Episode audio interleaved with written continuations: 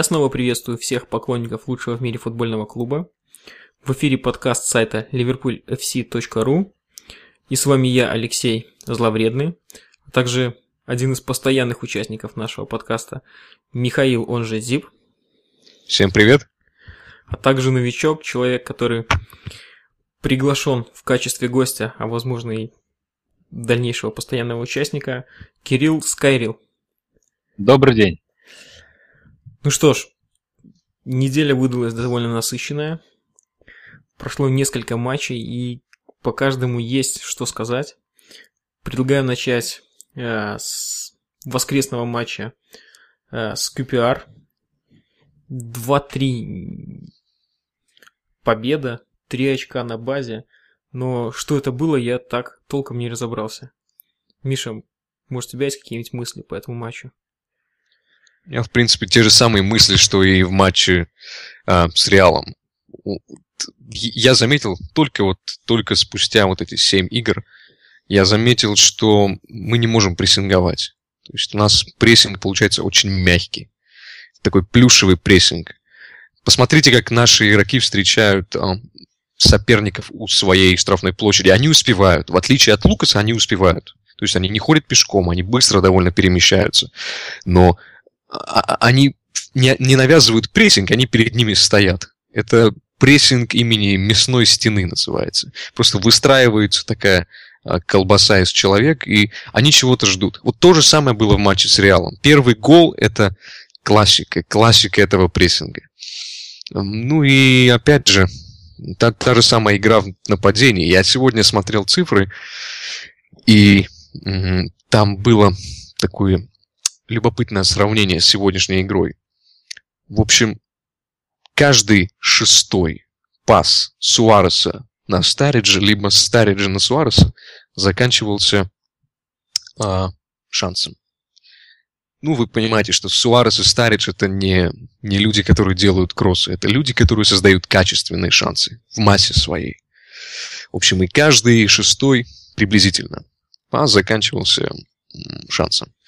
Вот э, если наложить это на сегодняшнюю картинку, получается просто гигантский разрыв. Просто вот гигантский разрыв. Я не могу себе представить, чтобы два наших игрока создавали такое количество шансов при таком минимальном количестве пасов. Это да, это один из рекордов там АПЛ за, за, за долгое время.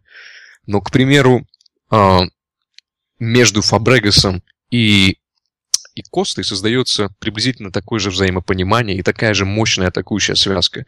А, там шанс создается каждые 9 минут. Ну и Фабрегас и Коста, вы тоже понимаете, это не, не даунинг. Это не вот эти поганенькие шансы. Это шансы высокого качества. Просто матч какие-то вызывает такие эмоции, несмотря на победу, чисто негативные и отрицательные. Как какая-то атакующая импотенция, вообще импотенция во всей игре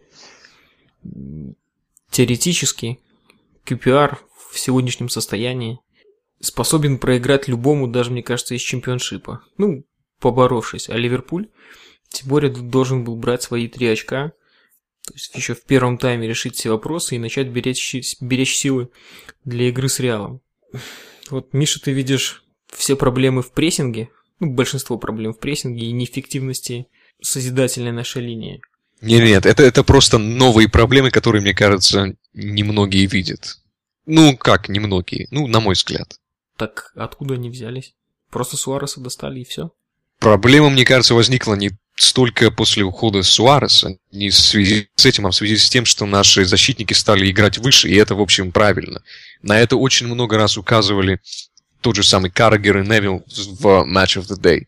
Они говорили, что при моментах, когда на нашу, а, на нашу команду насаживается другая команда, не очень хорошо звучит, ну, ну ладно.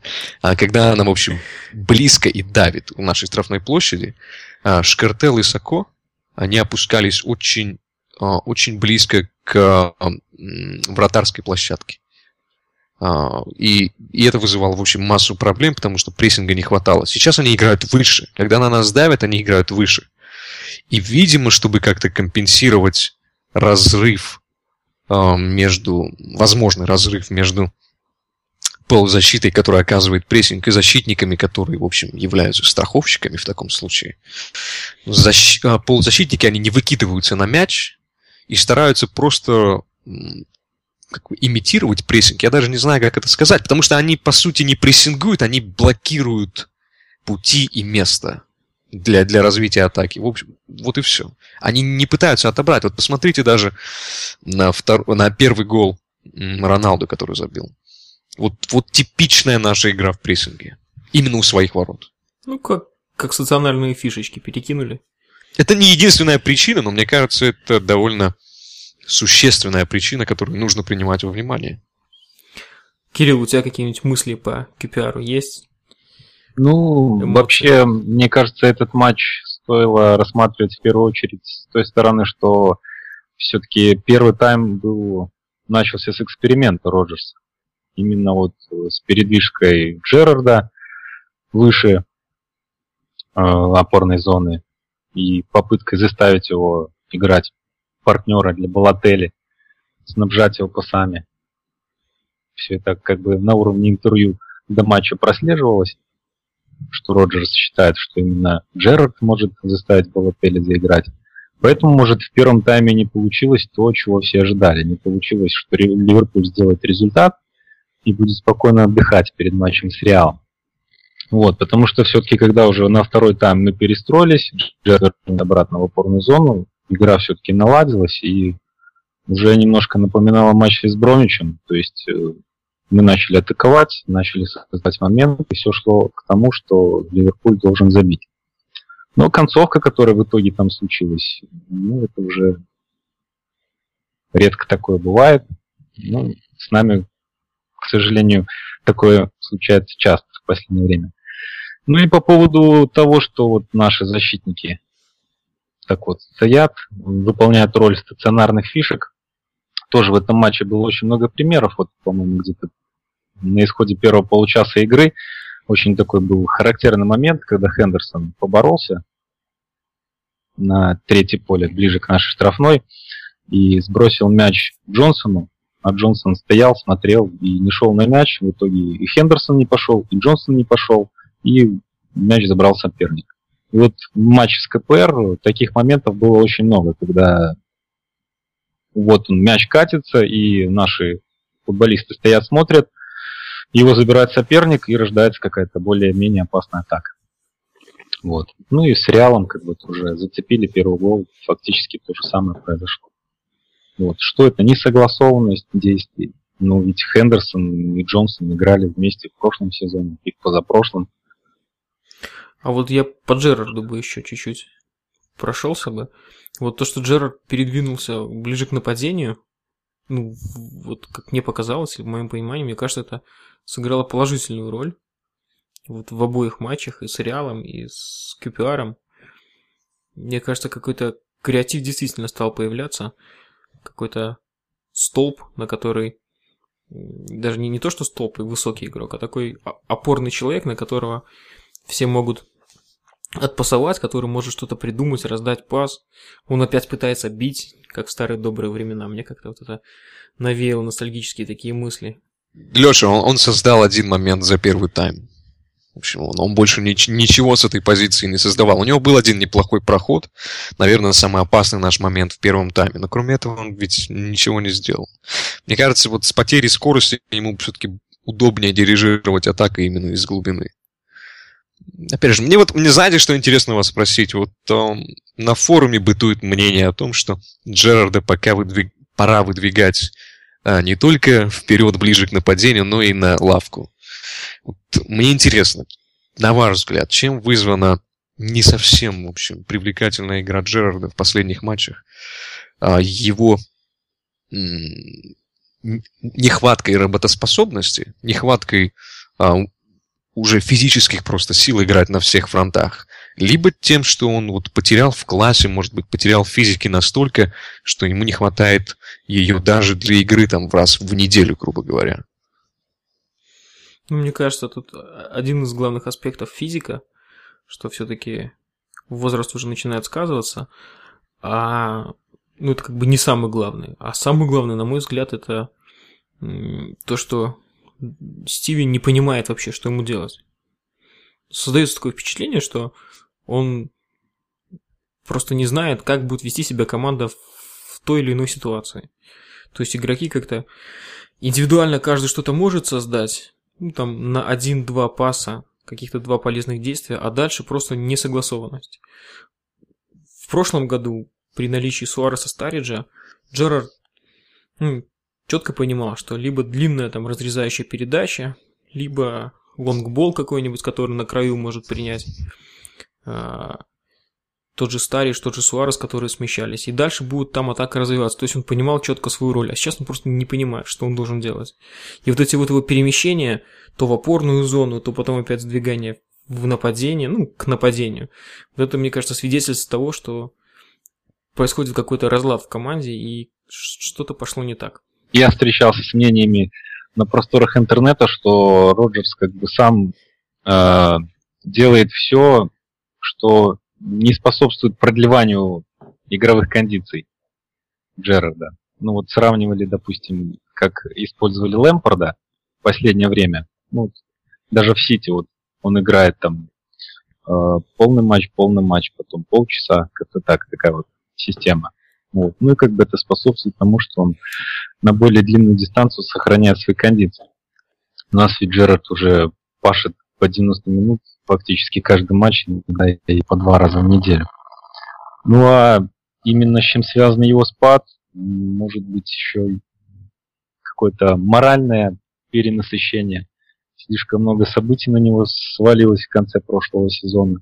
Это и потерянное чемпионство, его в основном обвиняли, и неудачное выступление сборной, где тоже э, фактически вот гол от Солароса на его вине. Может быть, вот этот груз по-прежнему на него давит. Тем более, какая ну, длинная довольно-таки карьера была, насыщенная, и сейчас просто уже какое-то перенасыщение произошло, и он видит, команда обновляется, но уже не чувствует себя частью этого коллектива, не чувствует, э, что он может повести этот коллектив за собой. Вот как так. Ну, ты, ты считаешь, что его место вот на данный момент на лавке запасных? Ну, понятно, что вместо него будет играть либо Джан, либо Лукас. То есть у нас mm-hmm. до, до трансферного окна нет ни, больше никаких вариантов. Вот сейчас, с учетом того, что у нас а, полный боекомплект. Ну, на мой взгляд, все-таки, если я Брэндон Роджерс, то я сам себя загнал в эту ситуацию, сделал себя заложником ситуации. И сейчас я не могу посадить Джерарда, потому что нет в составе человека, Э, сопоставимого по классу, который сможет закрыть эту позицию так, как ее закрывает Джерард. Потому что ни Лукас, ни Джан сейчас опорного полузащитника не сыграют лучше, чем Джерард, даже в таком состоянии. Я, я согласен. Бы... Вот тогда, тогда я уточню немного, Кирилл. Вот смотри, считаешь ли ты, что он выполняет свои обязанности, если его не загонять? То есть, если он бы играл там не так, чтобы и в кубках, и в Лиге чемпионов, и в английской премьер-лиге, а только, допустим, в английской премьер-лиге или только в Лиге чемпионов.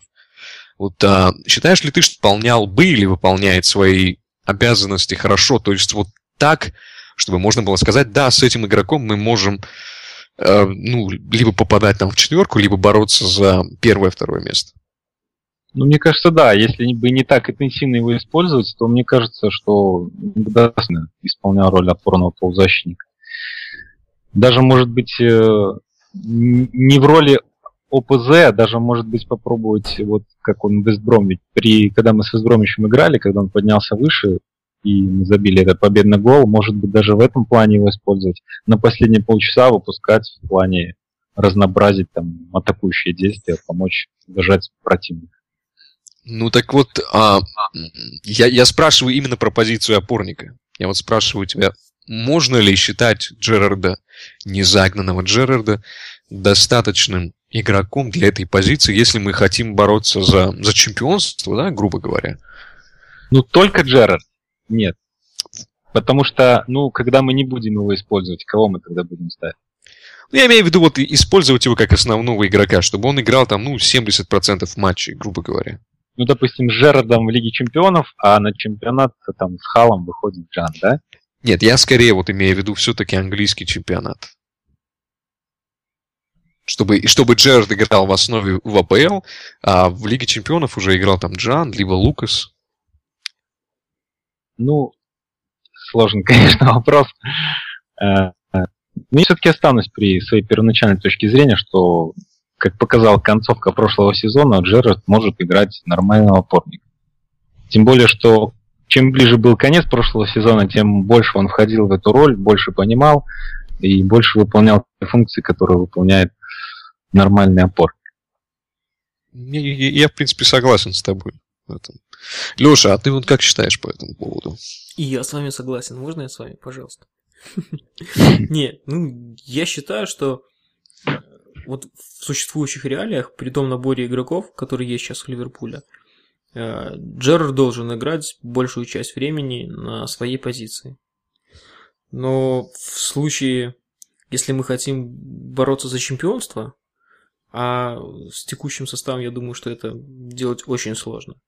Вот если бы мы хотели бороться за чемпионство, я думаю, что Джерард бы должен был подвинуться и уступить место кому-то более молодому и более профильному на данной угу. позиции. Так ты не с нами, ты Павлик Морозов. Э, ну, я как бы и с вами, и... Ты белый? Белый. Да, да, я белый. Матч с КПР еще принес нам один такой веселый вопрос. То есть каждый из нас, избалованный концовкой прошлого сезона, должен для себя решить, чего мы сейчас хотим. Вот так вот терять очки при достойной игре, как с Эвертоном в дерби, либо вот так вот непонятно как, с возгласами, что это было, но все-таки зарабатывать 3 балла в акте.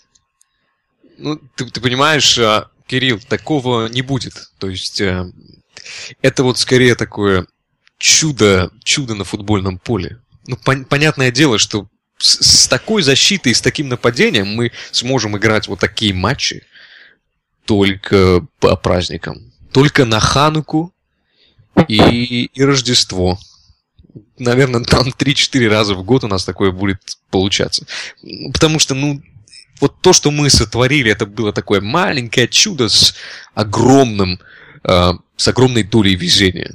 Такого не будет, мне кажется. Ну, даже вот результат, то, что мы забили залпом два мяча, как бы показывает то, что нас немножко прошлогоднего сезона формата как команду разгадали. Э, мы забили два мяча, в принципе, легко, и это случилось только тогда, когда КПР побежал вперед. То есть они открылись. Угу. Вот. Как только как они все организованно, все, весь матч провели в защите, то нам было сложно скрывать эту оборону. Этот расстрел начался именно вот когда они побежали вперед вот это, это правильная точка зрения. Я еще знаю, что добавлю, что мы не умеем играть uh, с командами, которые не то что ставят автобус, но умеют закрывать зоны. И мне кажется, что это вызвано вот недостатком класса. Общекомандный недостаток класса практически на всех позициях в атаке. Суарес, Старич, Стерлинг, да они действительно могли именно на индивидуальном мастерстве создавать эти позиции или как-то обходить трудности с их возникновением. Сейчас мы этого не можем делать. Да, в принципе, дело в этом. Если раньше, когда не получалось пройти стену, кто-то мог за счет индивидуальных действий протащить, либо у них очень взаимосвязи были налажены за счет каких-то комбинаций попытаться пройти, то сейчас с уходом Суареса нет, мы не можем сделать комбинации, так как ключевой игрок этих комбинаций ушел. Ну и индивидуальное качество игроков стадат желать, конечно, лучше. Ну что, я предлагаю перейти, может быть, к матчу с Реалом. Вот так плавно как-то мы к нему уже переходим, иногда касаемся. Поражение на Энфилде. Предсказуемое, всеми ожидаемое, но все-таки очень неприятное. Вот лично у меня начало матча вызвало такие, опять-таки, хорошие ностальгические эмоции, воспоминания.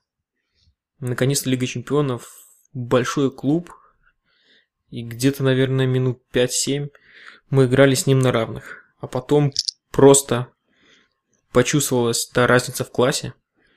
Э, вот те доли миллиметров, доли секунд, которые нужны более классным игрокам, точнее не нужны более классным игрокам, чтобы сделать результат. Это касается гола Рональда и гола Бензима первого с подачи Кросса. Как вы думаете, были у нас шансы вообще или нет? В текущем положении вещей. Ну, мне понравилось первые 10, даже, ты сказал 7 минут, сказал даже 15 первых минут. Вот когда Миша сказал вначале, что у нас с Реалом не было прессинга, ну вот у нас первые 15 минут был прессинг просто как в старые добрые времена, как э, во время весеннего нашего похода за, за чемпион. Кирилл, Кирилл, на секунду буквально тебя перебью, извини. Я говорил о прессинге не а, общекомандном, я говорил о прессинге, который случался вот у нашей штрафной практически. Вот а, в ну. центре нашей штрафной. Вот исключительно об этом виде прессинга. Вот. Прессинг был хорош первых 15 минут. И был настолько хорош, что уже даже вот даже Марсело там начал ошибаться. Не могли, э, Реал не мог начать толком атаку. Вот. Касильяс там мандражировал после удара Джерарда, хотя, в принципе, удар-то особо не очень сложный был. Но он его на угловой перевел. Ну и мне кажется, вот были бы шансы, допустим, вспомним первую минуту матча, когда Балотелли выходит к воротам, э, справа бежит, по-моему, Джонсон, слева бежит Стерлинг, то есть были отличные варианты для продолжения этой атаки, и, скорее всего, даже она бы завершилась голом, но он, как и зачастую в последнее время, принял решение идти в обводку, и момент... Ну, мне кажется, вот этот быстрый гол бы мог бы чего-то помочь нам в этой игре и как-то ее в другое русло перевести, чем то, что произошло дальше. В общем, я, я, наверное, уже все, что хотел по матчу, сказал. Единственное, что да, первые, действительно, первые 15 минут мы смотрелись как команда, которая способна дать бой лучшей европейской команде, а, согласно прошлому Лига Чемпионскому розыгрышу. Реал, вот если говорить откровенно, он не показал ничего выдающегося вот настолько, чтобы говорить, что да, эта команда действительно высочайший класс. То есть я помню, как я смотрел на Баварию, как я смотрел на Барселону времен Гвардиолы. И я думал, что да, вот это вот планка, до которой дотянуться будет очень сложно. Ее э, будет большой удачей, если мы сможем ее буквально кончиками пальцев задеть. А вчера Реал играл, я бы даже сказал, на таком легком расслабоне. То есть, ну, да, класс. Вот, да, скорости, но там не было каких-то вот такого, таких, знаешь, а, галактика с движений, галактика с игры. И это, кстати, я отмечу, что это первая а, Лига Чемпионская, европейская поражение Ливерпуля со счетом 3-0, ну или с разницей в 3 мяча дома. Это в первый раз. Это позор. Новый антирекорд. Ну, не знаю, насчет игры Реала, что он не показал ничего сверхъестественного, так, возможно, это и не требовалось ему. Вот, а, вот именно, я к этому и веду. То есть что они... такой Ливерпуль они обыграли вообще без проблем практически. Просто Даже... не затрачивая много усилий. Да. Даже да. с травмой там Бейла и еще кто-то там у них, Рамос не смог выйти. Ну, проиграли заслуженно, проиграли справедливо, оказались ниже классом. Страшно представить, что будет в Мадриде. Я бы еще хотел у вас спросить, как вы относитесь э, к схеме, по которой мы играли во втором тайме вчера, без нападающего. Да, когда вышел Лалана и как бы Стерлинг там вышел на острие, вот. Имеет ли право на жизнь? Балат, э, Роджерс в коем-то веке услышал мнение всей Англии, мнение Каррагера и поступился со своими принципами, все-таки убрал Балотели. У тебя есть какие-то цифры по поводу того, сколько мы создали при первой схеме и при второй? Ну, я вот так углубленно не успел сегодня подготовиться. Чисто по визуальным ощущениям. Что скажете? Мы играли порезвее, но я не могу сказать, что мы играли намного острее. Ты знаешь, как эм, в анекдоте, когда Гитлер пришел к своим ученым и сказал, что мне нужно, чтобы вы сделали дерьмо съедобным. Он приходит через полгода и говорит, ну, как успехи? Он говорит, успехи великолепные. Говорит, «Эм, оно, говорит, еще пахнет, но уже мажется. Вот э, это, это была вот вчерашняя игра Ливерпуля. Ну, что-то пытались сделать, вроде бы стало даже получше, начали освобождаться зоны, но это, это та же самая импотенция в атаке, вот практически на том же уровне. Ну, если бы мы начали так игру, у нас бы это бы повлияло как-то на результат первого тайма. Ведь у, мы же учитываем, что уже и Реал отошел как бы назад, сделал свое дело. И уже не создавал тех свободных зон, которые были бы, э, которые были в первом тайме, и которые бы вот эта вот легковесная конструкция без Балотеля, может быть, э, лучше смогла бы преодолеть.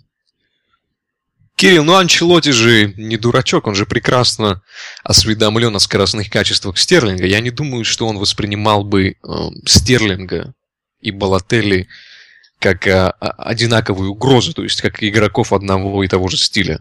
Я думаю, что со Стерлингом играли бы совсем по-другому. Может быть, Хидира бы появился в стартовом составе. Сложно говорить, мы не можем сказать, как бы э, тренер отреагировал на появление Стерлинга на острие. Ну, в роли там ложной девятки.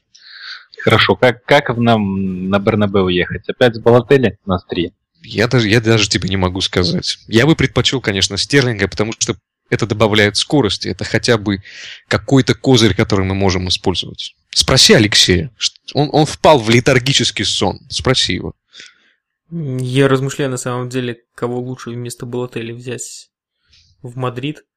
Либо Ламберта, либо Барини нашего любимого. Ну, я сейчас думаю, что все-таки Балатели не лучше смотрится, чем два этих игрока, то есть на таком же уровне. Возможно, я бы даже дал шанс Ламберту проявить себя. То есть, ну, ехать с одним стерлингом в качестве нападающего и делать, делать акцент на его скорости, что он сможет убежать, ну, мне кажется, это вполне просто просчитывается тренером противника и просто-напросто один или два защитника центральных не будут подключаться в атаку и всегда караулить у своей штрафной. Тем более, что три очка им уже кровь из носа не нужны.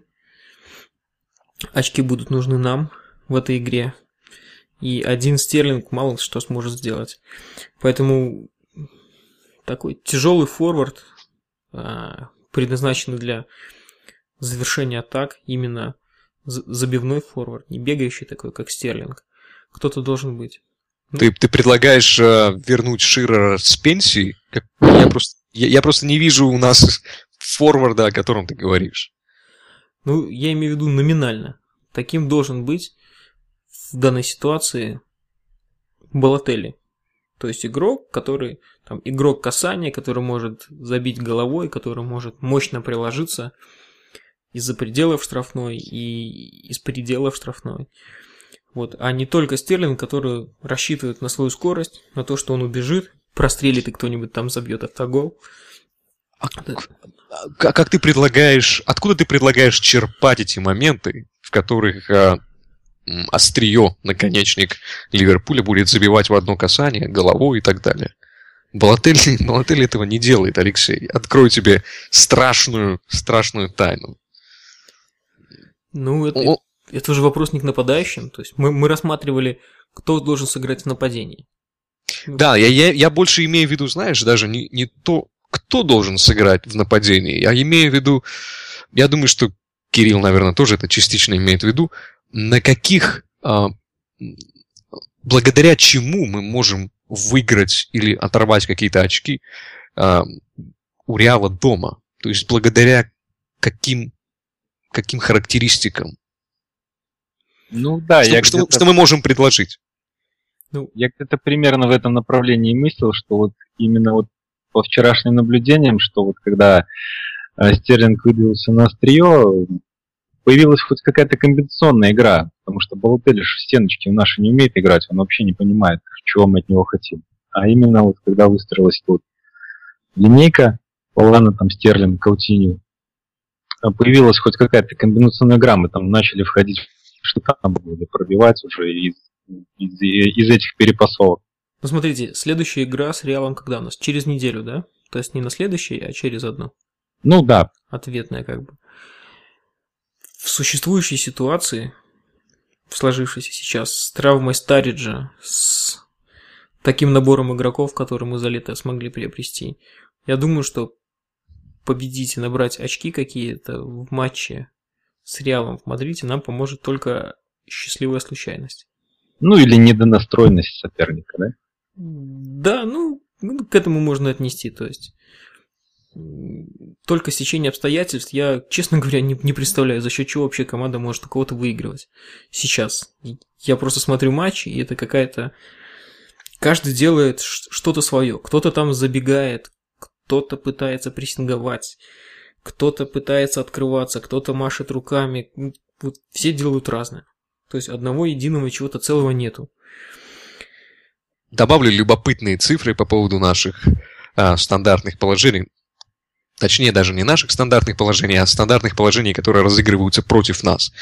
За последние пять лет, пять лет, внимание, мы пропускали гол со стандартных положений каждые три с половиной игры.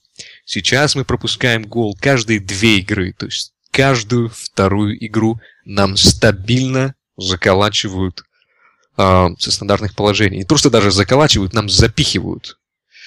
Э, раньше э, была такая смерть, э, казнь э, рабам и прочим, э, прочим провинившимся запихивали в глотку вареное телячье мясо. И они питались вот только им на протяжении месяцев, недель, месяцев. И вот, вот нам запихивают такие голы с, с такой же техникой. Жестко, упорно, без каких-то ограничений, несмотря на, все, а, на все сопротивления и на всю защиту. Плюс ко всему, я добавлю, что за прошедшие, опять же, пять лет каждое десятое положение против нас заканчивалось голом. То есть, ну, это достаточно неплохая цифра. Сейчас каждая пят, грубо говоря, мы э, подняли, точнее опустили планку в два раза, что, конечно, не может э, не беспокоить. И вот я хотел бы выслушать ваше мнение по поводу нашей игры при стандартах. Чем это вызвано, как это лечить и что с этим делать? Первая составляющая, на мой взгляд, вот этих вот проблем, это новый игрок центр защиты это Лаврен, Ловрен. То есть сейчас он играет роль одного из двух центральных э, основных защитников. Э, на тренировках происходит наигрывание каких-то комбинаций защитных построений во время стандартов именно с ним. И он до, до сих пор не до конца понял то, как мы играем, как мы играли в прошлом году на стандартах. Вносит дисбаланс такой в построение. Э, защитной игры. Второй такой пункт, на мой взгляд, это отсутствие Суареса. Э, Суарес своим присутствием на поле и своим присутствием на тренировочной базе, я думаю, там тоже отрабатываются штрафные, играются какие-то спарринг такие матчи. Суарес таил в себе угрозу для своих же защитников на тренировках, Э, у ворот. Таким образом, защитники более, более быстро обучались всем возможным приемам, которые противник может применить при них при розыгрыше, при розыгрыше стандарта. То есть, как бы Суарес своим нападением обучал нашу оборону. Я, я не знаю, я вот только вот в таких вот каких-то неуловимых тонких материях могу думать и говорить вообще о стандартах, вообще это так похоже на магию.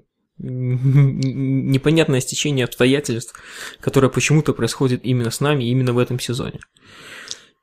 Я думаю, что все-таки Лё... до конца нельзя от, отработать вот стандарты.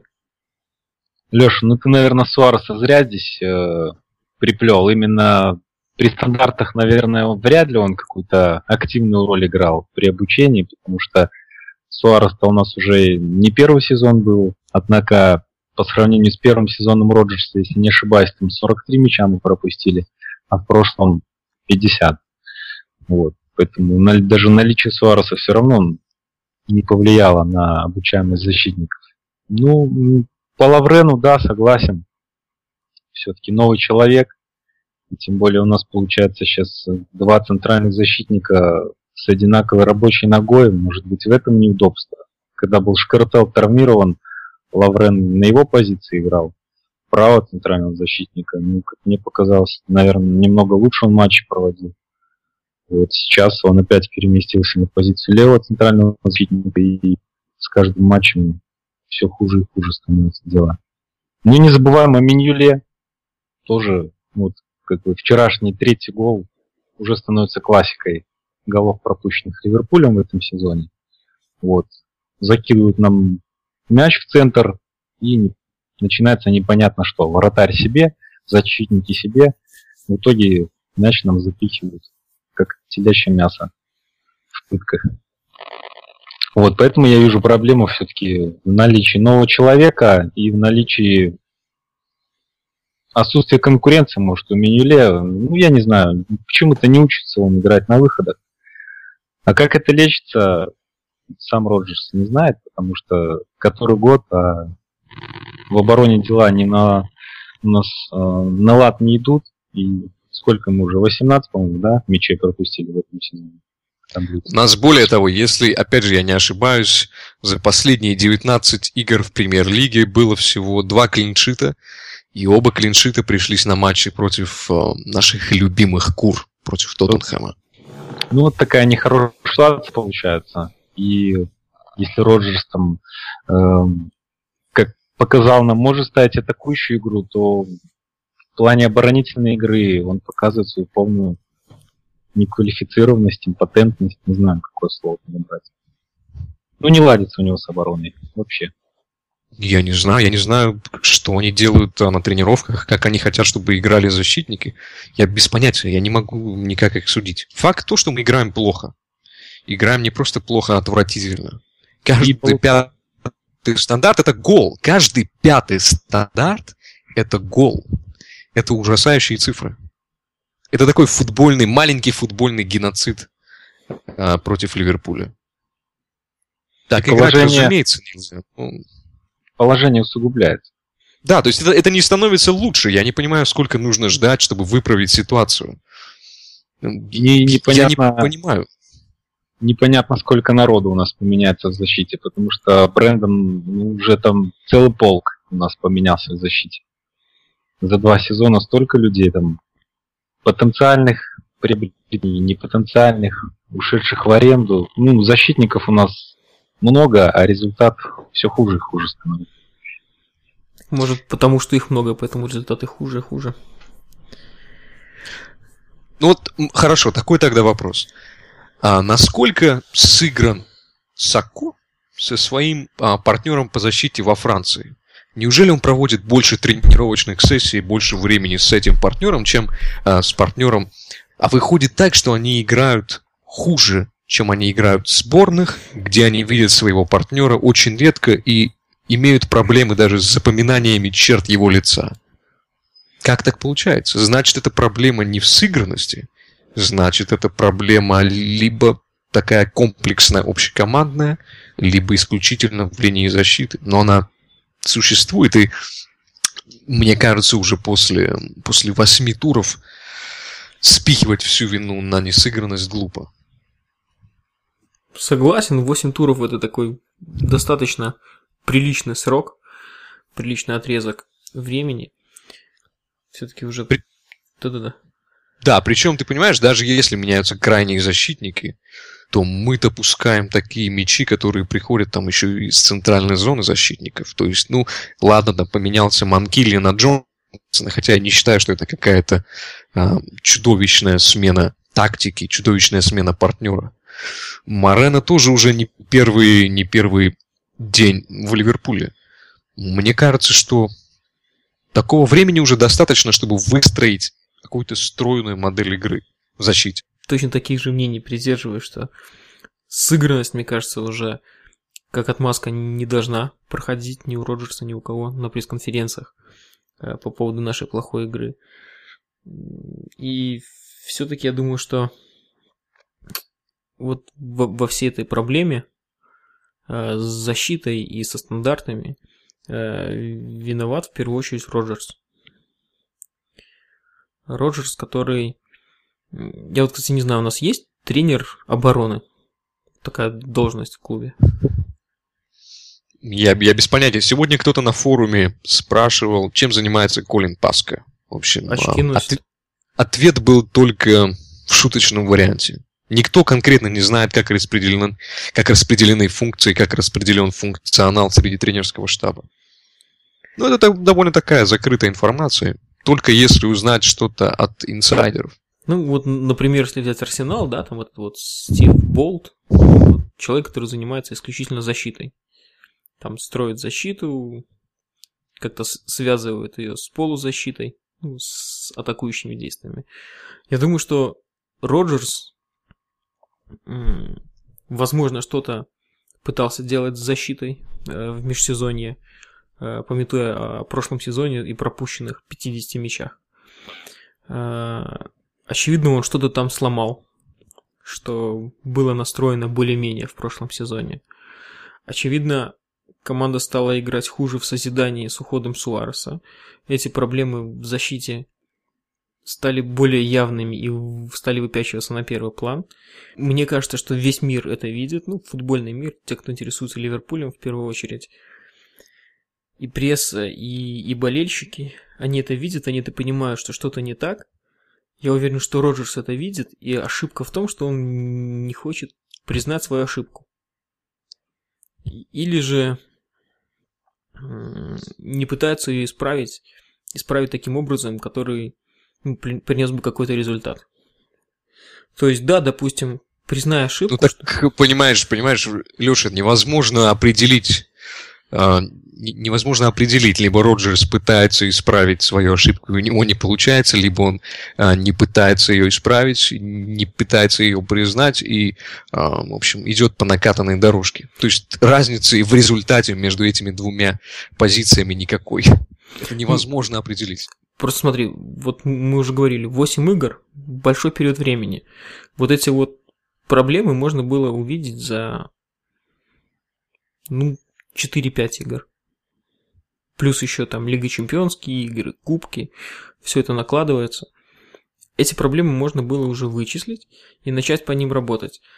Явных каких-то изменений вот в, в оборонительной игре, ну, я не вижу. Я, Я, я с тобой абсолютно согласен. Я с тобой абсолютно согласен. Я говорю а, немного о другом. Я тебе говорю о том, что мы не, мы не знаем. Либо Роджерс упорно работает над этой проблемой, которую он видит, либо он над этой проблемой не работает, так как он ее не видит, потому что нету никакого результата. Вот я результат не вижу, ты тоже не видишь. Сейчас мы спросим Кирилла, который, Наверняка я надеюсь, видит. еще не ушел, плюнув в экран. Мне кажется, здесь вариант все-таки ближе, что Роджерс не может починить защиту, не может э, повлиять на ситуацию, потому что, да, интервью не каждому будешь верить. Ну, по последним интервью и по концовке, когда он подводил итоги прошлого сезона, было ясно, что он понимает, осознает, что есть проблемы, что нельзя столько пропускать, и что он говорит, что на тренировках мы над этим работаем, но результата нет. Поэтому здесь, мне кажется, ближе точка зрения, что не может он исправить эту ситуацию. Не может наладить игру в обороне своими силами. Кирилл, немножко отмотаю назад и спрошу тебя о сыгранности. Считаешь ли ты несыгранность ключевым фактором в том, что наша защита лажает? Вы правы. На неизвестность. Ну, можно, конечно, формально еще подождать два матча и сделать там вывод по отметке, которую все большинство менеджеров АПЛ любит. Вот оцените меня по 10 турам. Это не несыгранность, это именно какие-то ошибки, недоработки, неправильный тренировочный процесс. Потому что ты Системный. Ты же нормальный пример, привел пример, когда люди уезжают в сборную и играют ну, значительно лучше, проводят сухие матчи, а в Ливерпуле защита становится черной дырой, в которой пропадают защитники, но почему-то вылетают мячи в наши ворота. Да. К сожалению, к сожалению, пока, пока все так. Но это ну Ливерпуль, это ливерпульским болельщикам не привыкать. Как и факт черной дыры, вот э, защита не объяснит. Тогда такой вопрос, ребята. А позволительно ли Ливерпулю, потратившему 130 миллионов, и купившего, в общем, игроков неплохих? Кто бы что ни говорил про Марковича, он игрок, ну, такой, пока, может быть, средней руки. У нас есть Стерлинг, у нас есть Каутинья, у нас есть тот же самый Балотелли, который, кстати, шансы э, создает достаточно постоянно. Так вот вопрос, сам вопрос. Позволительно ли Ливерпулю, будучи даже в кризисе, но купивших, купивший почти всех игроков, которые хотел, э, игроков хороших, настолько безропотно играть с Вест Бромвичем, с Квинс Парк Рейнджерс, с Реал Мадридом и так далее. С Лудогорцем, с Базелем. В общем, все игры, все игры, которые мы играли, кроме, может быть, Тоттенхэма, прошли вот в этом ключе. Ключе безропотности. Ливерпуль имеет право играть так с такими командами, э, потратив 130 миллионов, потому что я считаю, что 130 миллионов потрачены неправильно. На мой взгляд, необходимо было приобрести игроков гораздо более высокого качества и высокого класса с вероятностью, с большой вероятностью способных заиграть на высоком уровне, а не покупать там, 5 человек, достаточно средних, которые были в своих небольших клубах на неплохих ролях, но которые являются такими гэмблами, такими игроками на удачу. Повезет, не повезет. То есть на имена я, я не думаю, что есть смысл переходить. Ну, так, для примера, можно было дожать Фабрегаса. Можно было дожать, дожать того же самого Санчеса. То есть, вот эта вот бесхребетность в трансферной политике, которая уже несколько сезонов длится, на моей памяти, наверное, сезона 3-4 точно, вот она как-то вот и дает такое право Ливерпулю и обеспечивает нам такие нехорошие результаты с такими средними командами. Ну, уже сколько раз и на форумах мы обсуждали эти темы, там, кто бы пошел к нам, кто не пошел, зарплата большая у нас, небольшая. Уже как бы об этом всем говорить, что не тех мы купили. Как бы отбросить все эти факты конкретно, если ответить на вопрос, э, имеет право или не имеет права, ну, по-другому мы сейчас не можем играть, потому что вот кто писал на форуме после матча, с Реалом, что у нас фактически сейчас нет лидера в команде, нет того, кто ее поведет за собой. Джерард там какие-то свои проблемы в голове решает. Хендерсон на него смотрит, все на него смотрят, ждут от него каких-то действий, но действий нет. Кирилл, хорошо, ну, ну а в Лудогорце какие лидеры? Я не, прошу тебя назвать их по именам. Я тебя прошу Нет, просто ну, представить. Лудогорец... Или в Базеле, или в Базеле. Лудогорец, Базель это как-то отдельные островки, которые самобытные, сыгранные. В плане так... сыгранности, мне кажется, мы даже им мы сейчас уступаем. Так в Базеле вообще новый тренер с начала этого сезона. Там, насколько я знаю, даже увели несколько игроков. Почему Базель может давать бой Реалу, а мы нет? Это, это первый матч с топ-командой из эм, из вот самой такой верхушки, да, самого Олимпа, с, с королем прошлой Лиги Чемпионской а, кампании. Первый матч у себя дома, и мы играем вот таким образом. Мы играем хуже Базеля. Я бы сказал, что даже хуже Лудогорца. Ну, если взять все эти духовно-моральные ценности отбросить, то, конечно, непозволительно. Конечно, потратив столько денег, мы не можем себе позволить выглядеть хуже Лудогорца, Базеля. Но лидера все равно нет. И я согласен, что лидера нету. Я абсолютно согласен. Вот вчера после 20-й минуты как-то все дружно сбавили обороты, не знаю, что набирали сил, чтобы новую волну атак попробовать захлестнуть. И вот как раз мы этот момент пропустили, и все, как бы та уверенность, там Роджерс их настраивал, не настраивал, которая в раздевалке она была, вот с пропущенным этим голом, фактически, который из ничего родился, она ушла, и нас просто добивали оглушенных. Я согласен, лидером в команде должен быть, в команде, которая претендует на самые высокие места, э, должен быть игрок, во-первых, харизматичный, во-вторых, топ-класса. Ну, или что-то такое на грани. Потому что, ну, я считаю, что пока Хендерсон, даже тот же или Стерлинг, они такие э, лидеры второго эшелона, лидеры второй волны. Вот Суарес был вот типичным лидером большой команды, типичнейшим. Даже взять тот же Манчестер Юнайтед. У них, у них пусть и не было лидера, может быть, по духу за последние годы, но у них были вот те самые лидеры на грани, которые сочетали в себе очень высокий класс, как Эвра, и, и, и умение все-таки вести команду. То, то же самое в Челси. Ну и в Арсенале, да. Там вот, вот такие же, наверное, проблемы, какие мы испытываем сейчас. В плане лидерства абсолютно, мне кажется, те же проблемы.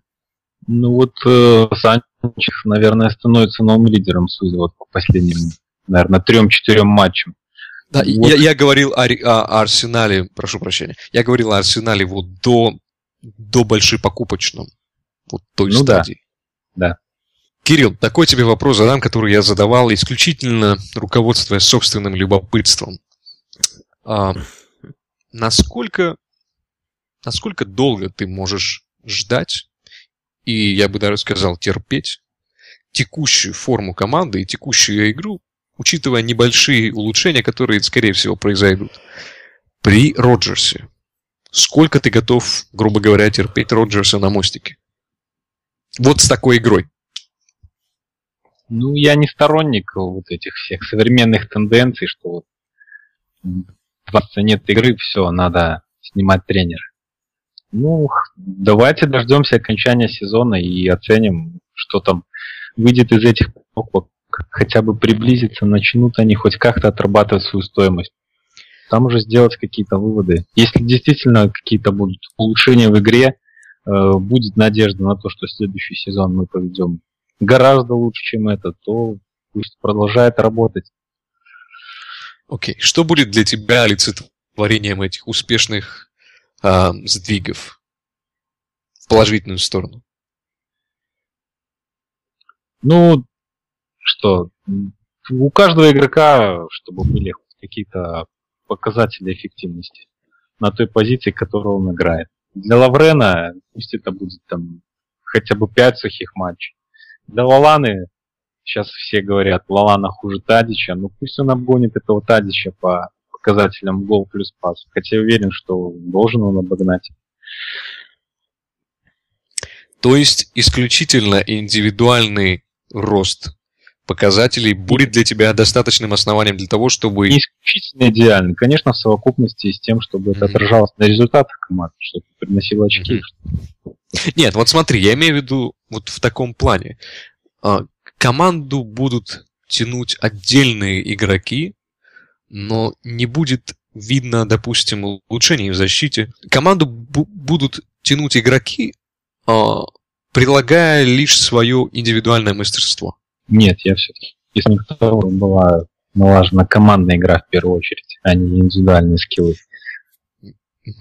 Я почему спрашиваю? Потому что вот судя по сегодняшней игре, э, получается, что командной игры у нас особо не было, потому что ну, ну, она то есть была, но она строилась исключительно на одном человеке. Вот если в следующий сезон мы войдем вот приблизительно с такой же а, с такой же командной игрой, будешь ли ты за то, чтобы Роджерса оставлять, либо снимать? Ну, если так, то я бы тогда задумался вообще, имеет ли это продолжение какое-то. Да. Я, я даже немножко почувствовал себя Познером. Чуть-чуть. Все равно не вытащил ответа. Просто, понимаешь, глупо спрашивать, а, хочешь ли ты оставить Джор, а, Роджерса на мостике, или ты хочешь его снять, потому что это слишком поверхностно. Или там мы будем там на, на четвертом месте, или там мы будем на десятом месте. Будешь ли ты его снимать? это слишком поверхностное, я считаю. Я понял, что ты хочешь добраться. Слишком рано мы ворвались в гонку чемпионскую, слишком рано мы скакнули на это второе место. Если бы не было этого вот этого рывка, то мы бы сейчас не вели эти разговоры. Ну, ты, ты знаешь, Кирилл, это спорное, мне кажется, утверждение, просто потому что мы, потратив такие деньги, так играем с рейнджерами. То есть я, я готов терпеть ничьи с Эвертоном. Я понимаю, если мы улетаем там Челси, Арсеналу, Реалу даже 3-0. Я, в принципе, это понимаю.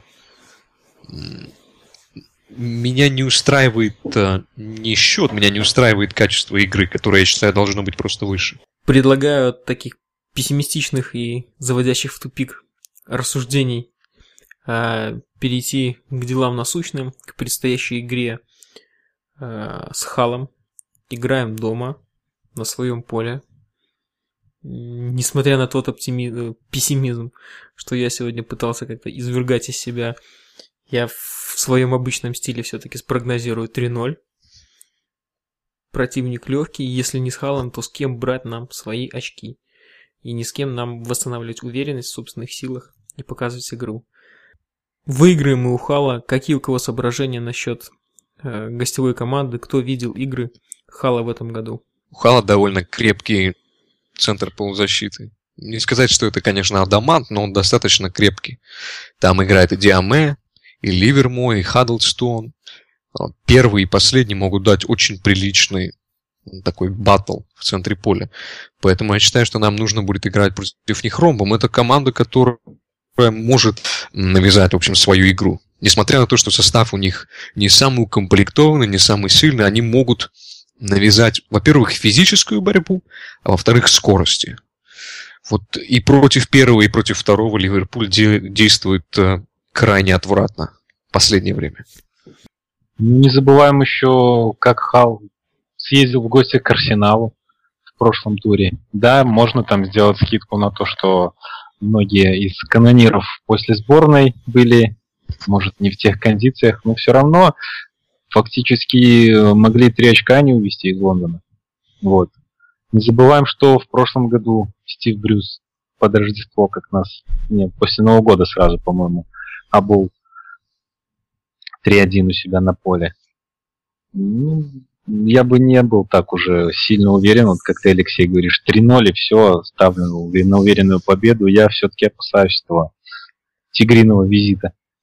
Не обращай внимания, у Леши, у Леши любая игра заканчивается со счетом минимум 3-0. Ну, вот, традиция. Кто мы без наших традиций? Ну, с счетом 3-0 я не имел в виду, конечно же, что именно 3-0 будет. Я имел в виду, что мы должны побеждать. Именно должны. Думаю, что такая команда, как Ливерпуль, опять-таки потратившая такие деньги в трансферное окно, просто обязана на своем поле брать максимум очков с таких команд, как Хал.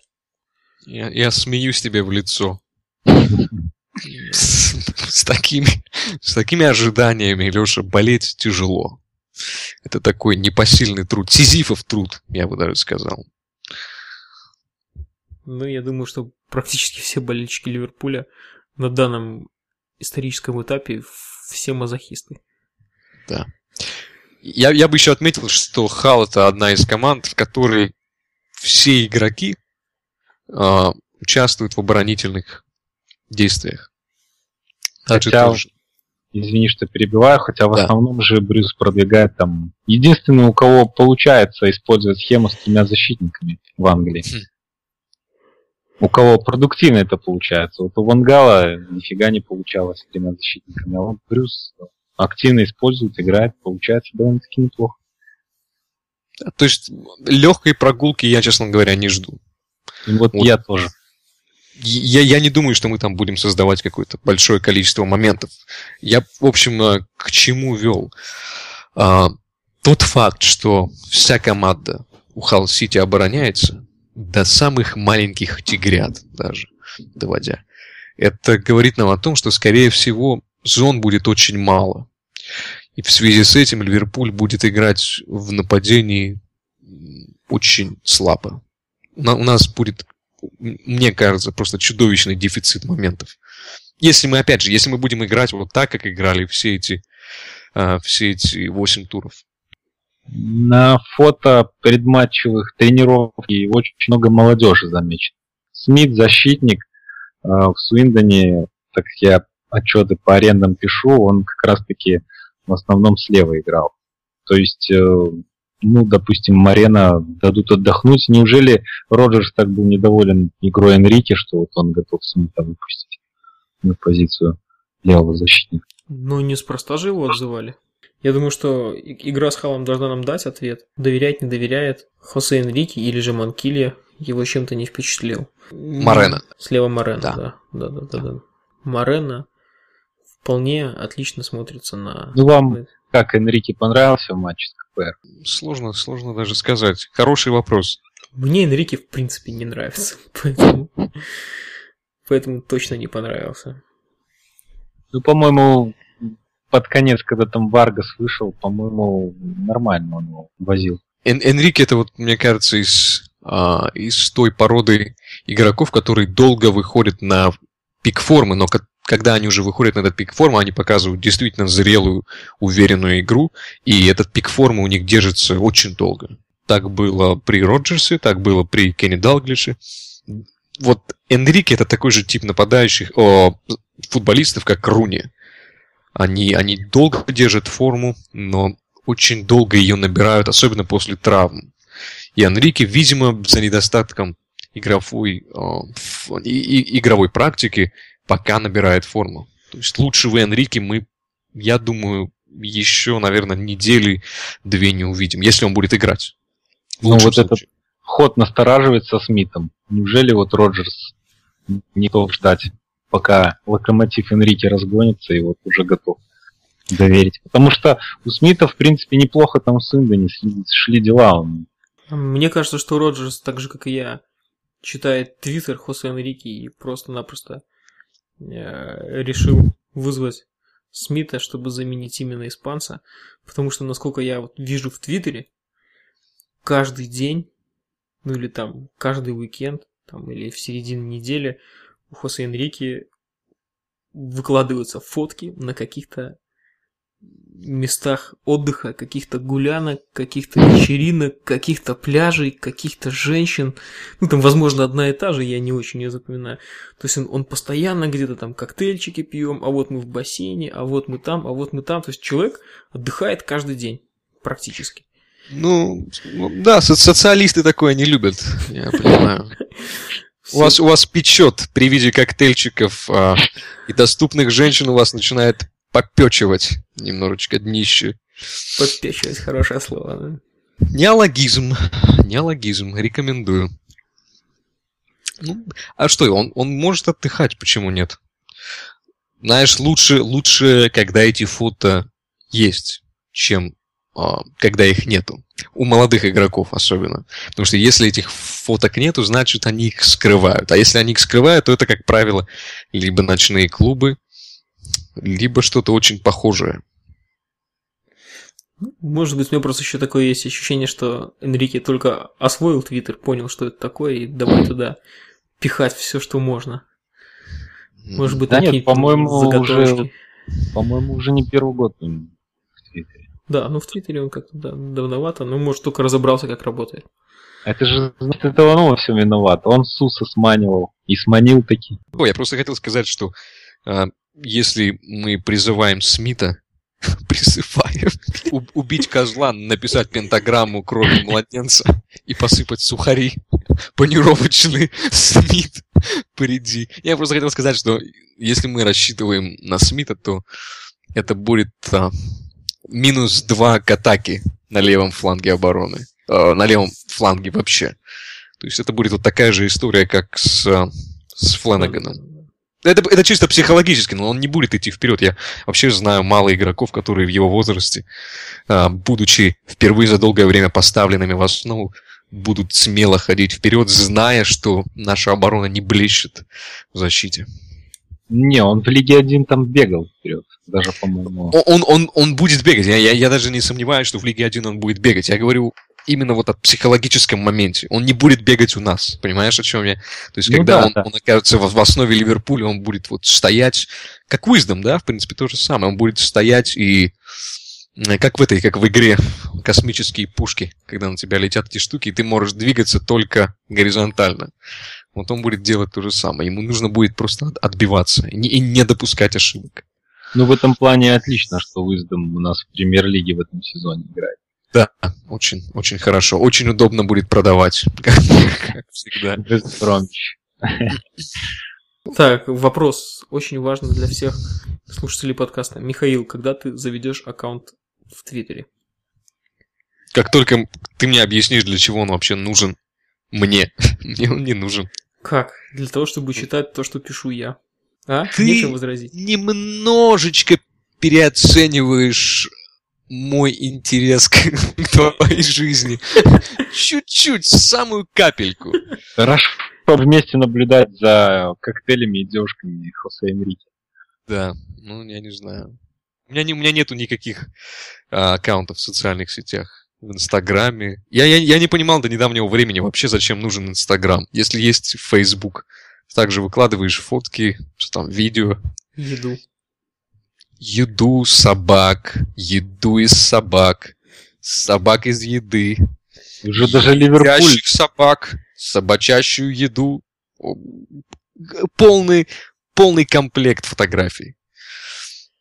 Уже даже Ливерпуль завел аккаунт ВКонтакте. Манчестер Сити вот тоже поддержал тенденцию. Михаил, тебе нужно войти в соцсети. Нет, все очень просто. Миша, сейчас мы посмотрим пару подкастов. Он не зашевелится, все, исключен. Ну, для, для начала выговор с занесением в грудную клетку, а потом уже меры. Ты, ты освободишь мне 11 часов сна, а это, между прочим, именно то время, которое мы записываем один подкаст. Потом все режется до полутора часов. Кстати, это реальный, реальный вариант. Очень, очень реальный. Ну что, я думаю, по матчу с Халом предстоящему больше особо некому ничего добавить, поэтому предлагаю закругляться. С вами были Алексей Зловредный, это я, спасибо мне, Михаил Зип и наш гость Кирилл Скайрил. Спасибо, Кирилл, за участие. Было действительно интересно. Надеюсь, что мы продолжим а, приглашать гостей в подкаст, чтобы как-то разнообразить его. Да, вам спасибо за гостеприимство. Мне было приятно пообщаться и искать истину в защитных редутах Ливерпуля. Мы надеемся, что а, Иван нашел свою роль а, в, в коллективе последователей Надежды Блаватской. Берегите десны. Всем пока.